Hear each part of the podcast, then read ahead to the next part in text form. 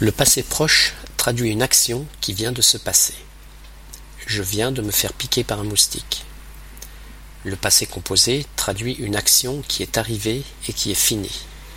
Je suis allé à la piscine, mais elle était fermée. L'imparfait est le temps de la description. Il sert à décrire ou à expliquer dans le passé. Il est toujours utilisé dans les récits. Il était là, il ne bougeait pas, il attendait patiemment que le soleil se lève. Il était une fois un prince. Le plus que parfait décrit une action antérieure à l'imparfait. Il est soit utilisé avec l'imparfait, soit avec le passé composé. J'étais fatigué, mais cela ne m'empêchait pas de travailler.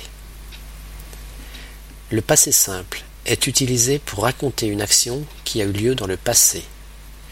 Il courut sans s'arrêter, trébucha, se releva, mais ses ennemis arrivaient à grands pas.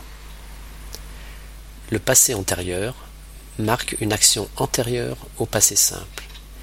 Dès qu'il eut franchi le pont, il se sentit en sécurité.